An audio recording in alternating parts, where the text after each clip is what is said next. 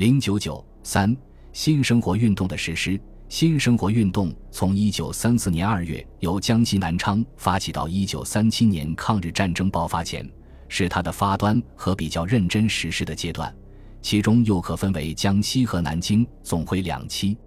第一期，蒋介石确定从反共前线的江西省开始，尤其是从江西省会所在地的南昌这个地方开始，使一般人民都能除旧布新，过一个礼义廉耻的新生活。即要对江西的人心加以彻底改革，使其成为一个建设国家复兴民族的基础，成为新运的试验地。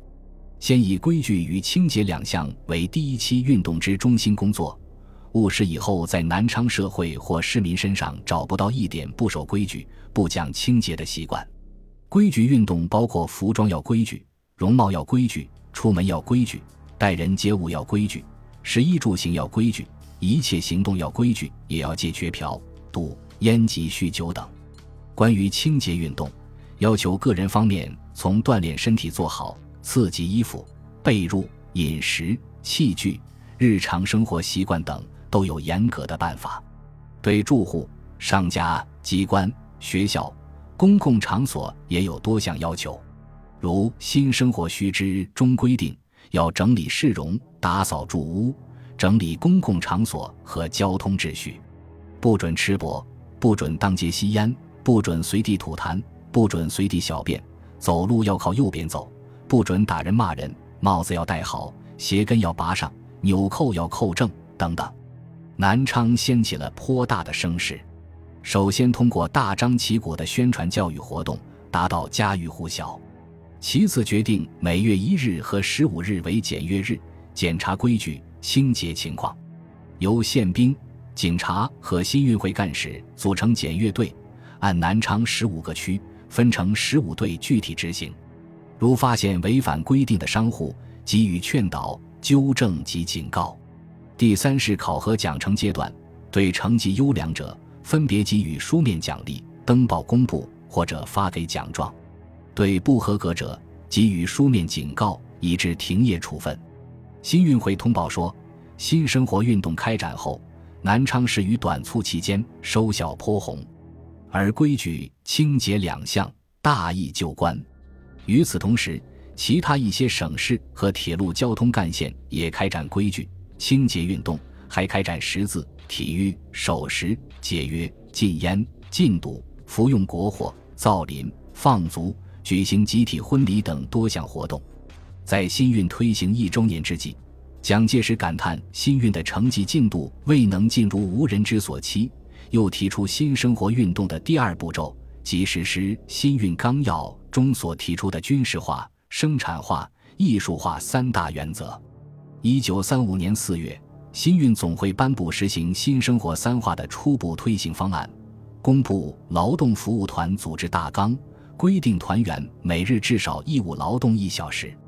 当年各省劳动服务团共有二百九十五个，总人数达六点九万余人。至年底，四川、云南、贵州、宁夏等内地和边缘省份也相继建立新运组织，还有十二条铁路及一千一百三十二个县成立了当地的新运促进会。新运总会还提出开展守时、民众识字、体育、开渠、筑路、修桥补路，提倡国货。戒烟戒毒等运动。一九三五年十一月，南京国民政府发起了国民经济建设运动。蒋介石提出，国民经济建设运动一定要与新生活运动同时并进，相辅相成。在此前后，各地纷纷开展新生活运动，利用劳动服务团为地方建设服务。如湖北省曾组织武昌市、汉口市市民中十八岁至四十五岁的男子。公务员、学生等参加，工期约三十天。绥远省军队也组织了新运劳动服务团，在一九三五年秋天参加修筑道路的工程。一九三五年驻华日军策动华北各省脱离南京中央政府，实行自治的一系列事件。民族危亡迫在眉睫，各族人民同仇敌忾，也促使国民政府开展对国民的军事训练。而这项工作也曾借助于新生活运动在各层次民众中进行。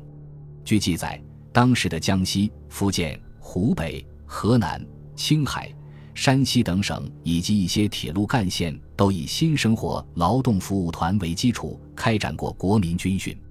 如平汉铁路全路的新生活劳动服务团团员，自1935年10月以后，每周二五下午五至六点钟集中军训。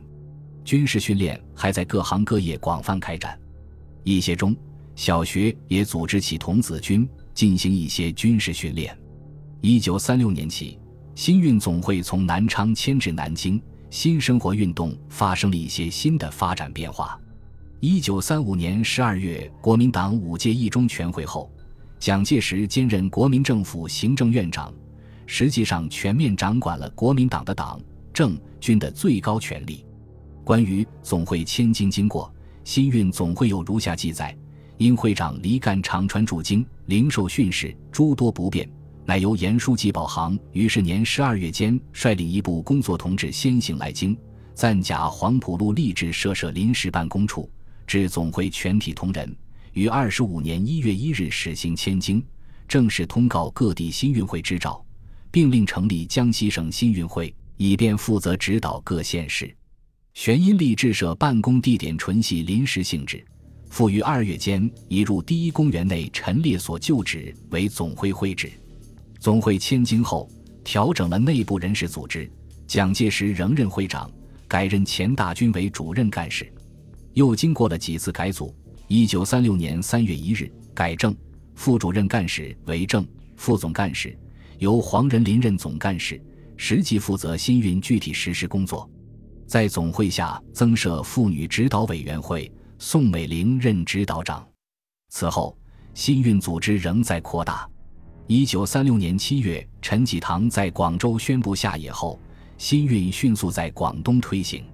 至此。国民政府下属的省区，除被日本侵占的东北及盛世才控制的新疆、李宗仁控制的广西外，均成立了新运促进会。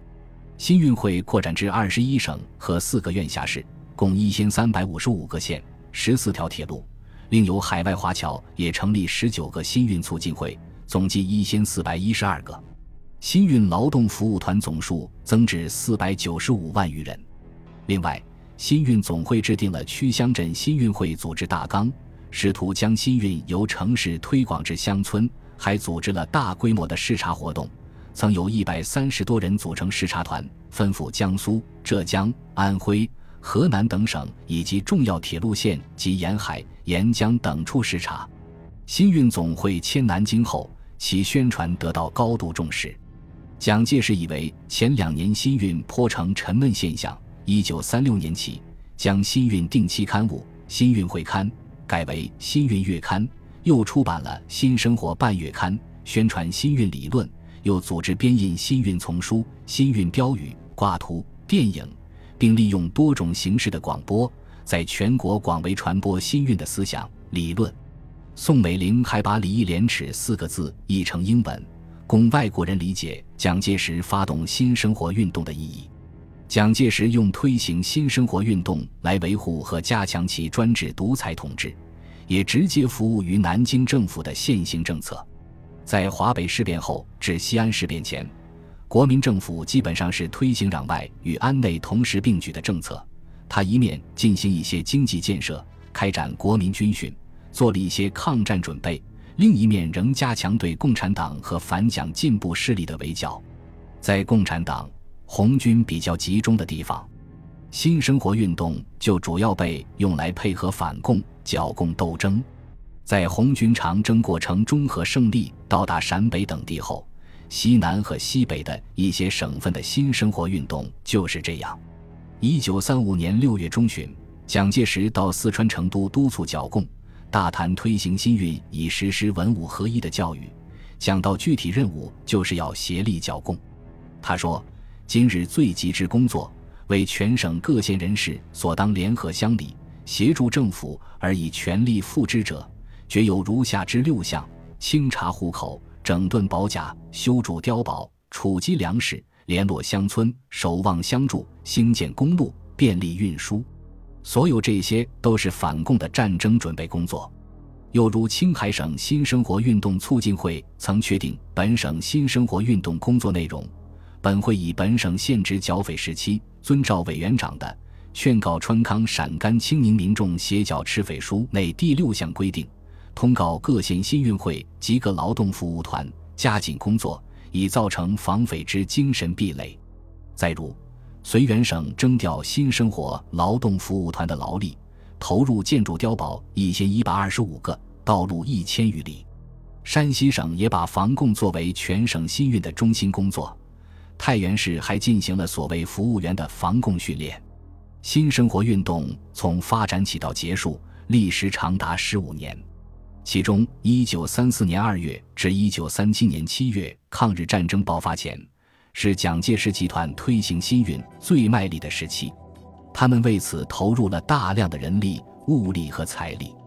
对新生活运动的作用和影响寄予厚望。虽然《新运导报》发表评论说，新生活运动之伟大功能，在此三年来所贡献于社会者，在军政党方面，在工商学方面，无不显出灿烂之异彩。但三年多的新运声势浩大而收获甚微，蒋介石也认为。新生活运动自创始以来，就一般成效和实际情形来说，实在不能满足我们的期望，达到原来的目的。除了极少数的地方以外，一般对于清洁整齐的两件事，尚且没有切实的做到。我们现在到处都可看到新运的标语，而很少看到新运的实效；到处都可看到新运的团体或机关，却是很少看得见有多数国民却实受了新生活运动的效果。至于一般社会能在食、衣、住、行中表现礼、义、廉、耻的四维，其生活方式能达到军事化、生产化、艺术化，而且例行劳动服务，具备互助合作的品德、爱国家民族的现代精神，那当然更是少了。蒋介石说：“过去的工作在推行方面，标语多而工作少，方案多而实行少，在推行对象方面。”只注意到社会上层，而未及于下层；只注意到通衢马路，而未及于街头巷尾。所以三年来新运的结果，只做到表面意识的更新，而未达到永远彻底的改革。这的确道出了这个运动的实际情况。事实表明，人民群众并没有接受蒋介石设计的这种新生活。当时，反对独裁，停止内战，实行民主政治。团结抗日是全国人心所向。蒋介石企图把人民的注意力引上攘外、避嫌安内的轨道上去是徒劳的。在民族危亡日益严重、民众饥寒交迫的情况下，要求人们循规蹈矩、苟且偷生是不可能的。而在国民党的大小官吏普遍贪污腐化、不顾廉耻的情况下，蒋高唱礼义廉耻，更是一种极大的讽刺。对蒋介石所宣扬的伦理道德的实质和欺骗性，中外都有政治家和学者进行过深刻的揭露。周恩来曾指出，在伦理建设方面，蒋介石强调四维八德的抽象道德，若一案之实际，则在他身上乃至他领导的统治群中，真是王里弃义，寡廉鲜耻。也是以此惑人，要人民对蒋介石国民党实行忠孝仁爱信义和平。好便利他的压迫和进攻。冯玉祥在评价新生活运动时说：“其实新生活是说着骗人的，比如新生活不准打牌，但只有听见蒋介石来了，才把麻将牌收到抽屉里；又如新生活不准大吃大喝，普通人吃一桌饭只花八块钱，蒋介石左右的大官吃一桌约六十元，总是燕窝席、鱼翅席。不但大官是这样奢侈。”大官的女人、奴才也是这样。无论哪件事，都能证明蒋介石是利用新生活的名称来骗人。实在说起来，蒋介石一生就绝没有实行新生活。看看现在情形，再拿他找人写的几十本小书来看，就知道满没有这么回子事。那些书的名字，什么新生活与军事、新生活与政治、新生活与这个与那个，几十个名堂。事实证明什么？政治是腐败到极点，军事是无能到极点，经济是贪污到极点，文化是摧毁到极点。英国著名的汉学家李约瑟在论述新生活运动时指出，那些国民党的领袖们也许本能地意识到，他们的经济制度是根本不适合中国国情的，因而高谈什么封建道德，提倡什么新生活运动之类的社会禁欲主义，在群众中大肆宣扬，而他们自己却大量搜刮财富，这和他们所倡导的新生活教条完全不相符合。这种心口不一。自相矛盾的做法，更使人深刻地认识到他们的虚伪本质。所以，事实上，只有极小的一部分知识分子会受到国民党的诱惑。新生活运动在抗战前所经历的三年多中，已显出由盛而衰的趋势。抗日战争爆发后，新运促进总会随国民政府先后迁至武汉和重庆，开展了一些战时的服务工作。虽然当时的工作已与其原初意义的社会活动不同，但新运的名义仍延续下来。一九四六年二月，新运总会迁回南京。当蒋介石发动反攻内战后，利用新运为反共、反人民、发动全面内战的工具。直到一九四九年国民党在大陆的统治总崩溃时，这个运动已经走到尽头了。本集播放完毕。感谢您的收听，喜欢请订阅加关注，主页有更多精彩内容。